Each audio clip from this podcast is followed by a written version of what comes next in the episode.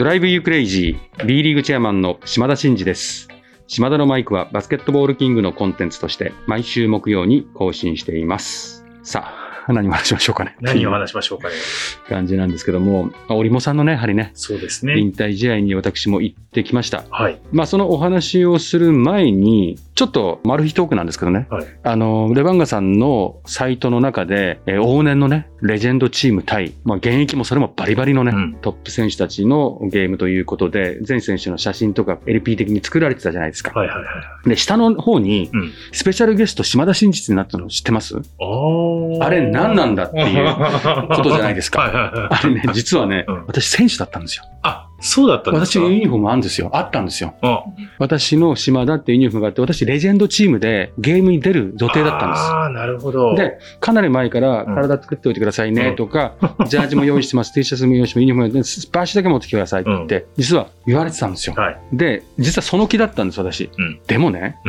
あのメンバーの中にうん、相手田臥選手とかさうん、比江島選手とかいるところで、俺が出て何する？フリースローあるじゃないですいやいやいや、フリースローもうもらえないし、か。そもそも俺にフリースローを与えるような選手だったらプロになってないし、そうですね。ちょっと代打とかないですもんないですから、フリースローの時だけ私が出ていくとかないじゃないですか、試合中にで。しかも入んないとちょっと恥ずかしいですよね。そうそう。で、悩んだんですよ、私実は。なるほど。だって5000人以上入るって聞いててですよ。あのメンツに私が入った時のことを俯瞰して見てみたんです。あのシーンをね、上から。絶対やめた方がいいなって。結構、まあ、言われたら何でもやる方なんですけど、うんこれはうん、ちょっとファンの皆様に申し訳ないなって、一応皆さんチケット買ってきてくれてるじゃないですか。はい。それに私が出てたらまずいだろうっていうことで、実はね、3日前ぐらいまで悩んだんですよ。で、一応、やっぱでもそれでも招待されたから、やっぱ。それでも出てくれてユニフォームを作ってるしと、うん。賑やかしだしうんっていうお題もあったんで、いや、普段だったら賑やかしでやるけど、うんこれ、織茂さんの引退試合の大事な日だから、ちょっとそれは無理だよねっていうことで、ちょっと織茂さんに携帯かけて、うん大変申し訳ないんだけど、いいっすか？っつって、丁重に断りをしてですね、ただ、せっかくユニフォームも作っていただいてるんで、はいそれはもう記念としてもらいますから、と。言って、お断りしたんですよ。という、まあ、どうでもいい、あの、エピソードがありました。もう、もしかしたらあのコートに私が立ってですね、うん。比江島選手とマッチアップしたかもしれないですよ。そうですよね。想像しただけでも寒いじゃないですか。いやいやいやいや。でも、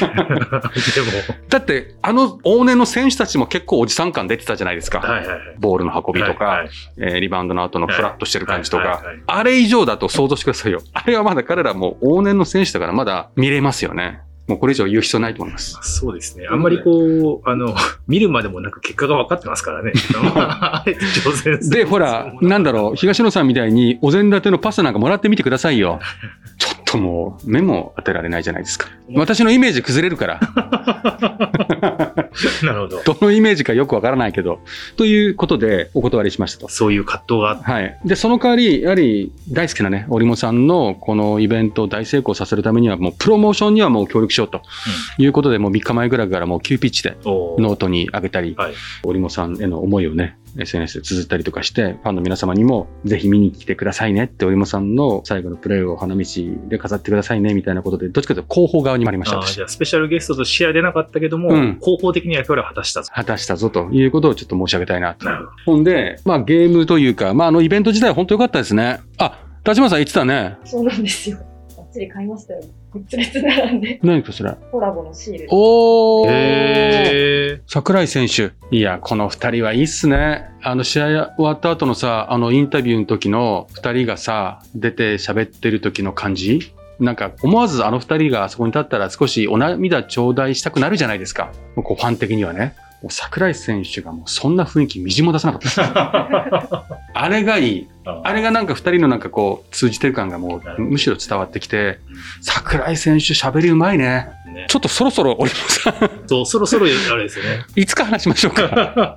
まあいいですよ。織茂さんの話も時間の限りもあるんで、もう話したらキリがないんですけど、やはり織茂さんを慕ってる選手たち、後輩の人たちがたくさんいるなっていうあの雰囲気は良かったですよね。まずね。まず、愛されてるなって。ハーフタイム、織茂派か、うん。佐古派か。うんもうね、ああいうのね、本当にね、この昭和45年、ためですから私、この世代ね、ああいうの好きなんですよ。あお前どっち派なの？ーとか、もう俺派じゃないの？とか、こういう会話が多いんですよ。飲んですても。もうダメな男たち。でね、それやってみたもんだから、あのコート上で。そしたらね、ちゃんとね、みんなね、気を利かしてね、盛り上げるためにサコ派になってくれてね。あで、折茂さんがっかりするみたいで、そうすると河村選手がああいうのと入れるみたいな感じで、なんかいい感じになったじゃないですか。予定調和ですね、完全に。まあ完全に。まあでもそれは、それがまあ、織茂さんの愛されてる感を出してたなと思ってましたし、まあ何がすごいって、やっぱりもう42点うん。よくシュート入るね。いや、すごいですよね。決してお膳立てされてるようなパスをもらってるばっかりじゃないじゃないですか。それなりにディフェンスされてたし、フリーって言ったって、そのプロでもフリーのシーンなんてあっても外すことが多いわけで、そんな中で4空なんか最後、ギア入ってましたよね。もうことごとく沈めてたの、スリーポイント。もうなんか最初、俺も3決めるたびに、こう、ウォーって言ってたの、みんなファンも。だんだんなんかもう当たり前になってきちゃって。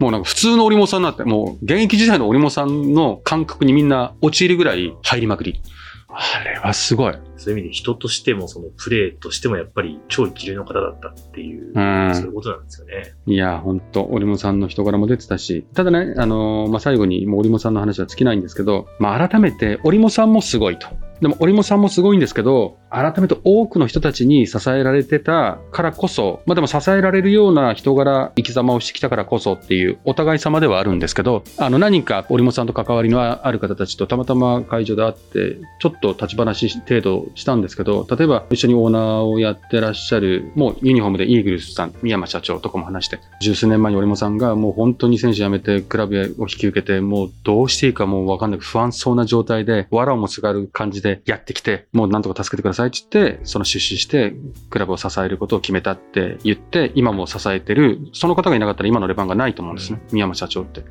その方が涙ぐみながら話してましたけど、ありがとうございますって織茂さんが握手した時の汗たらったらの あその握手がもう今も感触も忘れられないですよ。えーそのぐらいクラブを北海道に残そうっていう気持ちで必死になって、うんあの時もう苦しんでたっていうことでもう絶対サポートしようっていうふうに思って決めて今も支えてるっていう、うんうん。そんな方がいたりね。あと奥様にもお会いしました奥様もいるけど単身赴任でね、もう十数年いて離れ離れになってて、俺もさんをかけながら支えてる奥様がいたりとか、まあ今回2年にわたって延期になったこのビッグマッチをなんとか良い形でこう実現したいっていうことで一生懸命準備してたクラブのお横田 CEO をはじめスタッフの皆さんとかね、やっぱみんなのこう思いがあってこそあのレジェンドがいるんだなってことを思いましたね。だから織茂さんもすごいけど、その支えてくれた人たちにもちょっとフューチャーしたいなと思って、予定にはなかったですけど、ちょっとお話をさせていただきました。そんなでもあれですよね、そのマッチにスペシャルゲストとして一応呼ばれて、候補の役には立ち、かつ、あんまご本人からもコメント取ってきていただいたんですよ。ああ、そうそうそうそう。ちょっと試合が終わって、織茂さんもふっとお客様をお見送りして、落ち着いた時にちょっとマイクを向けて、インタビューを取ってますんで、ぜひお聞きください。織茂さん、はい。いいですか？大丈夫島田のマイク知ってます？わかんないです。あのね、私、島田のマイクってラジオ番組やってるんですよ。ああ、そうなんですね。そう、はい、今日、織茂さんにね、はい。まあね、本当にお疲れ様でした。おお疲れ様でした。ありがとうございました。ちょっと一言いただいてもいいですか、改めまして。改めまして、まあ、あの2年間ちょっと延期になってしまっていた、まあ、引退試合もこうしてねあの無事に開催できたことは本当にたくさんのお方々のご協力を得てね、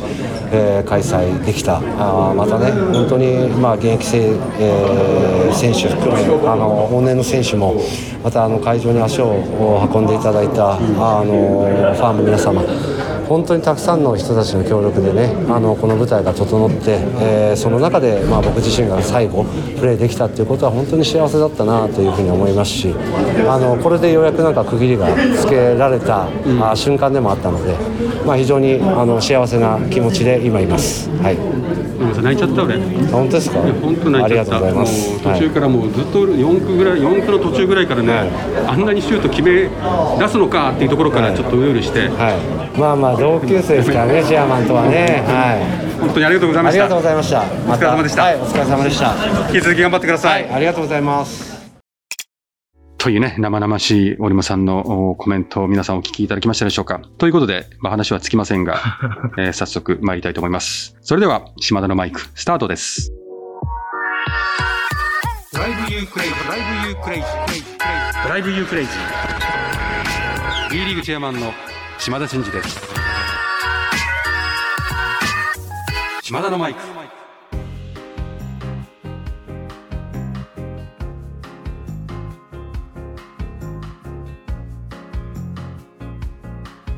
はい。では本編ですね。まあオフということでね、なかなかそのバスケネタがちょっと減ってるので、今日は、まあちょっとどうでもいいなっていうふうに考えられてる方はもう、なんならもうこのままプチッと切っていただいても結構なんですけども、幸せ絆島田牛プロジェクトっていうのを私、実は2年半前ぐらいからやってて、まあ簡単に言いますと、2019年11月の千葉県を襲ったね、非常に大きな台風15号、16号で、まあ、県内が大きな被害を受けて、その中でももう本当に農林水産業はダメージ大きかったんですね。で、まあ、酪農、まあ、が非常に盛んな千葉県において、強風、雨を受けた、まあ、牛業界の方たちが非常に苦労されたということで、何かできませんかっていうところからですね、じゃあ私が牛を直接育てて、その牛の育成過程を公開して、千葉の牛を食べよう、地産地消行きましょうっていうのを、たまたま千葉ジェッツ時代の社長だったんで、まあ、千葉文脈もあるし、やりましょうねっていう話をしてたんですけども、まあ、そうこうしてるうちに、まあ、チェアマンになってしまったので、なかなか牛ですとかって言ってることが、ちょっと許されなくなってきてしまったんですけども、そんな中でもできる限りのことをやって、昨年の10月に、品評会にね、出して、まあ、モンドセレクション的なところに出してですね、金賞受賞を目指したんですが、残念ながら受賞とはなりませんでしたけども、その牛が見事に落札されて、その牛の落札した費用を全額、千葉県に年明けですね、熊谷知事の方に行ってですね、寄付金を寄贈してきたということで、一旦私の2年半に及ぶ、えー、牛プロジェクト、いわゆる復興支援的なプロジェクトが終わったんですね。で、最後に、えー、そのお肉を競り落とした方がご好意で私に30キロぐらいかな、お肉を分けてくれたので、まあ私が食べるのもなんだなということで、えっ、ー、と、ユースの子供たちの大会の、まあ、景品としてね、差し上げるということで、えー、お渡しして、まあ、名古屋ダイヤモンドドルフィンズの U15 の子供たちに食べていただいたというところでもう完全に G エンドということで終わったんですね。で、ただしですね、その私の牛プロジェクトのインパクトがそこそこあって、このままやめるのはもったいないなっていうか、どうなんだということで、まあその千葉県の牛業界の方々もですね、そんな話をしてくれて、じゃあ続けようかと。って言っても私がまた牛を自分で育てていくっていうことを同じことやっても、もうそもそももう私もなかなか時間も取れないし、うん、まあ牛を育てるってことはいつか別れがあるんで、なんかその辺のシーンに立ち会って、やっぱり寂しかったんでですね、もう自分でそういうのやるのはもうやっぱ嫌だなということで、いろいろこう議論した結果ですね、千葉の東日本産直ビーフ研究会の皆様とディスカッションさせていただいて決まりました。新たなプロジェクト。ここから幸せ絆島田牛の第2章始まるということで、まあ引き続き日本を元気にということを掲げて頑張っておりますので、スキームとしてはですね、なんと今年度から私と一緒にご一緒させていただいている東日本産直ビーフ研究会の皆様が主催する協例会という年3回の、いわゆる牛のですね、レベルをこう決めて、えー、まあ価格決めたりとかそういうなんか、まあイベントがあるらしいんですね。で、その中で上位の、まあ3回あるんで1回につき、その一番トップ5、つまり3回あるんで15頭。この15頭をですね、なんとですよ、3000頭も幸せ絆島田牛は、まあ私の牛なんですけども、幸せ絆牛っていうブランドが、牛って3000頭もいるんですよ。千葉県に。その中で、幸せ絆島田牛っていう認定を受けれる牛を年に15頭決めるっていうふうに決めてくださったんですよ。お前何喋ってんだってツッコミが入ってきそうですよね。で、その15頭の牛を幸せ絆島田牛ということで世の中に販売していく。その牛の中から100キロ、100キロですよ、皆さん。100キログラムを私に寄贈をいただけるということになりました。で、その100キロの牛肉をどうしようかということで考えた結果ですね、前回のユースの子供たちが喜んでくれたことに私も嬉しかったんで、この100キロを国内のバスケットボール界のいわゆるメインはアンダーカテゴリーの子供たちへ提供するってことを決めました。まあ、ここまで自分で力説して自分で拍手を求めるというね、もう自作自演感が半端ないですけども、ということで、チアマンなんか牛とか、牛飼ってるとか、子供たち牛提供してるとか、うん、幸せ絆島田牛って何っていう方たちいっぱいいたと思うんですけども、一応、こういう流れで進めてきて、新たなプロジェクトとして子供たちのために食べていただけるように決めましたので、えー、まあちょっとどの大会でこのお肉を提供するかって具体的に決めてないんですけども、まああの、リーグの、まあ、現場の担当スタッフに100キロなんとかして、まあいい形で子供たちに行き渡るようにということで考えてねっていうことで、スタッフにお伝えしたということなので、幸せ絆島田牛100キロ提供しますんで、ぜひ、あの、B ユースのね、子供たちはですね、大会で優勝すると、漏れなく牛食べれます。うということで、頑張ってもらえればな、というふうに思ってます。島田のマイク。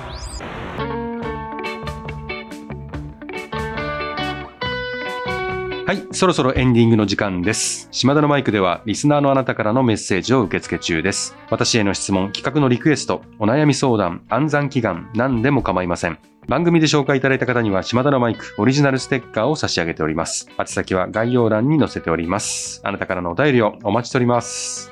えっと、まあ、再三お伝えはしてますけども、特にこのオフシーズンなので、あえて今の B リーグについて、B リーグの運営についてもそうかもしれませんし、何か競技ルールかもしれませんし、その将来構想かもしれませんし、もう何でもですね、ファンの皆様からお尋ねいただければ、できる限り答えていきたいなと思います。おはがきをいただいた場合には必ず何か触れるっていうふうにしてますけども、さすがにこれいっぱい来た場合には触れきれないところもあるかもしれませんが、できる限りコンパクトに伝えてでも触れていきたいというふうに思いますので、ぜひツイッターでハッシュタグ島田のマイク質問というふうに入れて何か投げかけていただければ、それをちゃんと拾ってですね、番組の方でお答えしていきたいなというふうに思いますので、ぜひぜひ、どしどし、ライトなものでも全然構いませんからね、いただければというふうに思います。はい。えーそれではまた次回お会いしましょう。島田のマイク。ここまでのお相手は B リーグチェアマンの島田真二でした。ドライブユークレイジー。